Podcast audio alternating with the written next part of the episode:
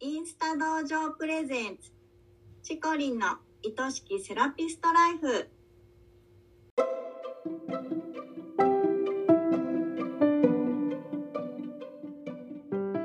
セラピストの皆様こんにちは。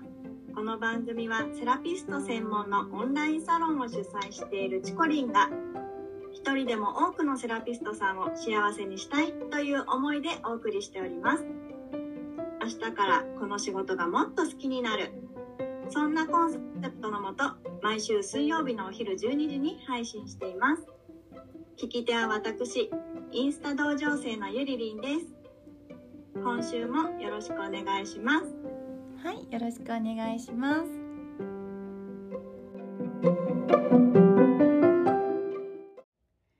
ゆりりん、ゆりりん、はい。ゆりりんは、うんまあ、今の自分を見てて、うん。なんかすごく成長を感じるとか、変化したって思うことってある？うん。えっとね前の自分と比べたら確実に成長はしてる。うん、だけど私ねそれにね自分でねあの気づけてないことが多いんだよね。うーん、でなんかあの人にね言われたりとかするの、うん、そこに気がちゃんと気がついてあげたらもっと早くこう階段を上っていけるよって。うん、でこう本当はね昨日より今日の自分の方がちゃんと一歩上がってるうん、んだよね。うん。小さなことでも必ずやっているしうん、こう日々の考え方もうん。変化してるのに、うん、なんだろうそこをきちんと受け止めてあ私すごい成長できてるなっていう風に思ってあげられてなかった部分がねやっぱりあったんだよね。うん、そこに気がついてあげるっていうところが私には大きな課題だったなっていうところがあるかな。なるほど。でも自分の成長をかそうやって実際感じられたらどんな気持ち？うん、なんかあそっか言われてねうん、あそっか私ちゃんと頑張ってやってきてるし成長できてると思ったら、うん。やっぱりその頑張ってる自分も愛おしくなるし、うん、うん。そうやってね自分で認めてあげると、ん。もっと頑張ろうっていううん。気持ちも湧いてくるよね。本当そうだよね。ねなんかまだまだ頑張れてない頑張れてないと思ってる時って、うん。やっぱりなんだろうこう気持ち的にもこうギュッと、うん、なんかこうなんていうのかな、ん。締め付けられるっていうかね。擬音擬音詞だからね。ゆりりんは。ギュッとされちゃううん、感じなんだけどやっぱり自分で頑張ってるよ。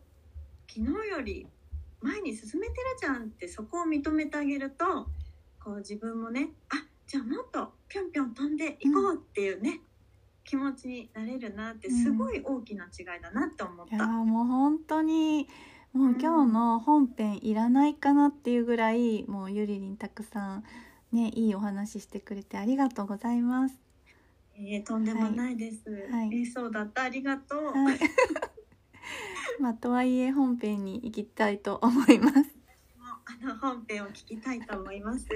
よろしくお願いします。よろしくお願いします。はい、では今週のテーマは？自分の成長が実感できませんというテーマです。お願いします。はい。今日はもう結論から言うと、もう振り返りましょうです。振り返りましょう。はい。はい。はい。で振り返りってすごい大事なんですよね。うんううん。ん。ってことは振り返れるようにしておくっていうことが同じぐらい大事。つまり記録しておくってことです。ああ、なるほど。ううんん。振り返ると自分がどれだけ成長したかを感じることができます自分頑張ってきたんやなって思いうんます、うん。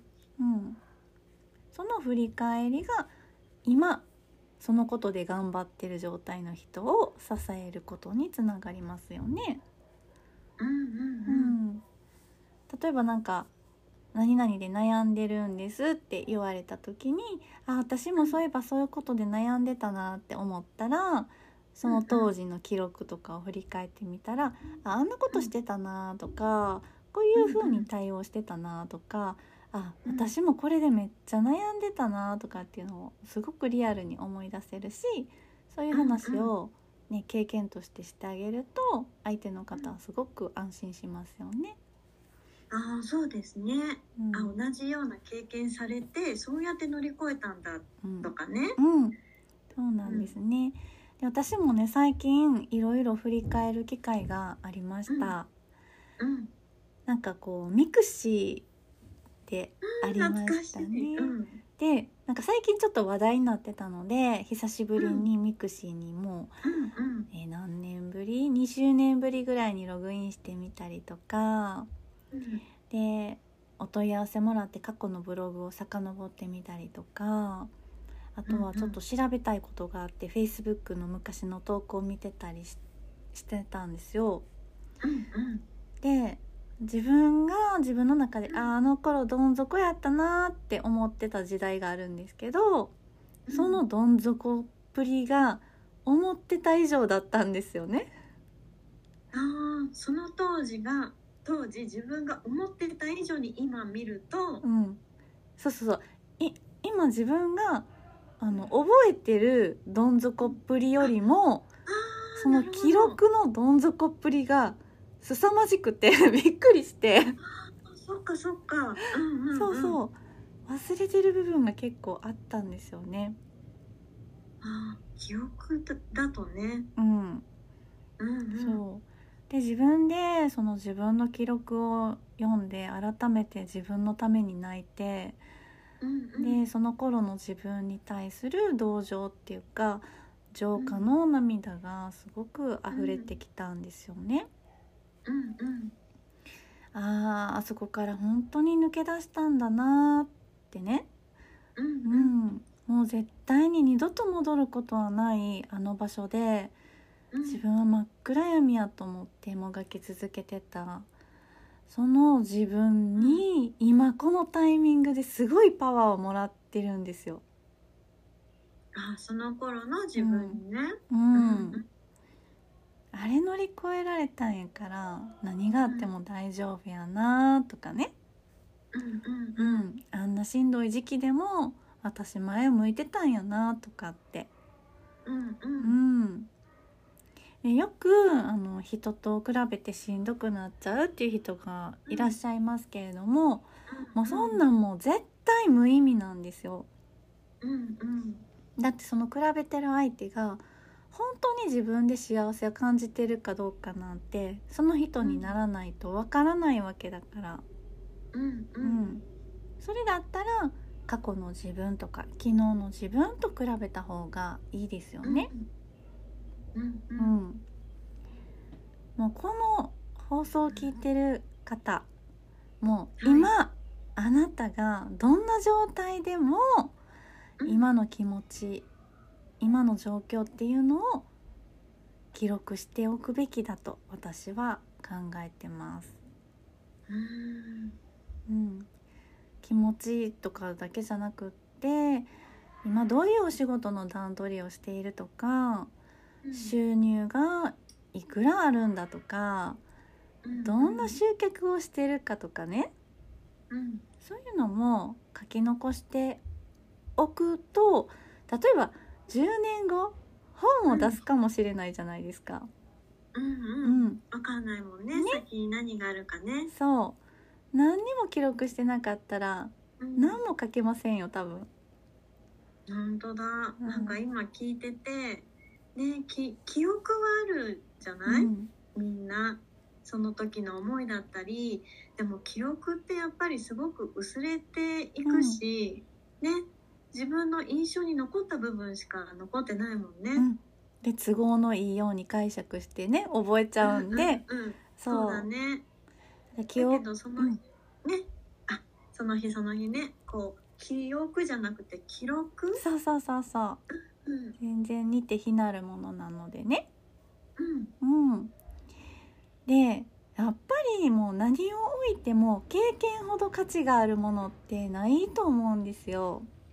うん。うん、その人の経験っていうのはその人にしかないものだしうん。でその経験が後の人を助けるんですよ。うんうん。うん、なので記録をしようっていうこととうんで記お記録したものを振り返ろうっていうことです。はいで私は新月の日と満月の日にノートワークをすることを教わりました。はいこれはインスタ道場のサポメンでもあるあけみょんのノートサロンっていうねうん。コミュニティでノートの書き方をたくさん教わった中の一つのやり方です。うんうん。うん、新月には願い事を書く。うん。満月には振り返りと感謝と手放しをする。うん。これをやっていくだけで毎月1回は振り返るっていうことになります。うん。うん、こんなこと頑張ったなとかこんな成果が得られたなとかあうん。こんな出会いがあったなとかね、ううん。ん、全てに感謝できます。うん。ん。感謝のノートになるね。なる。うん。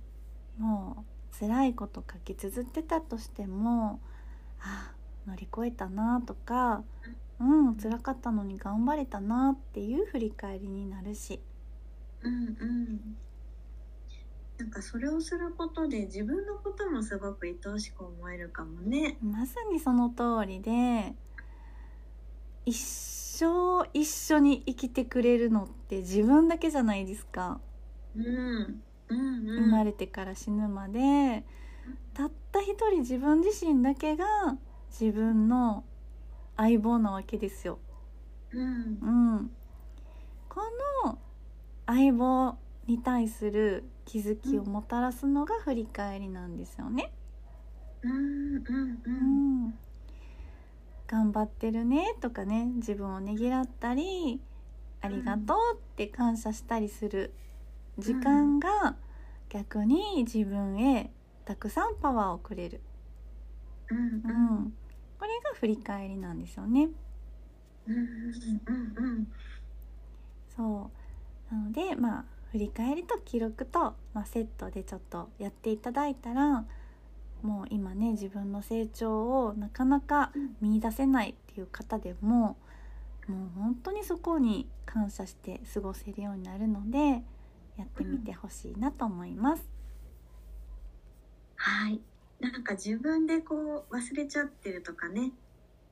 些細なことでも振り返ってみるとあこんな風に頑張ってたんだなとかね。うん、目で見れるし自分の字として残しておくことであ私の字でこうやって書き綴ってきたんだなってねうん、実感できるもんね。めっちゃいいんですよもう。だからインスタ投稿でもブログでもいいしツイッターでもいいしもう誰にも見せたくないんだったらノートでもいいしうんうんうんやっぱりこういつでもそこに頑張ってきた自分がいるっていうのを感じられるっていうのがすごく支えになるんですよ。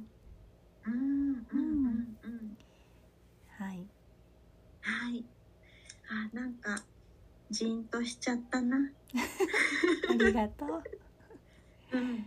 ね、でもそうすることで本当にこう自分の成長を改めてうん見つめ直せるし、自分のことも好きになれるうんっていう方法ですごくいいですね。はい、ぜひやってみてください。授業からでも今日からやってみましょう。ははい、一行からでも大丈夫。い。ありがとうございました。はい、ありがとうございました。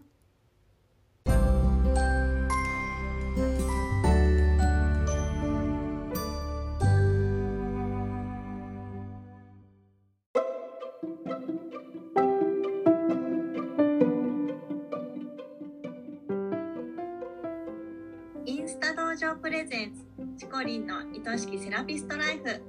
あっという間にエンディングの時間ですね。今回もたくさんのセラピストさんに聞いてもらいたいです。この番組を聞いてチコリンやインスタ道場に興味を持った方はぜひチコリンのインスタをフォローして投稿をチェックしてくださいね。チコリンが毎朝9時からやっているインスタライブも必見ですよ。番組ではリスナーセラピストさんからのご質問やお悩み相談も大募集しています。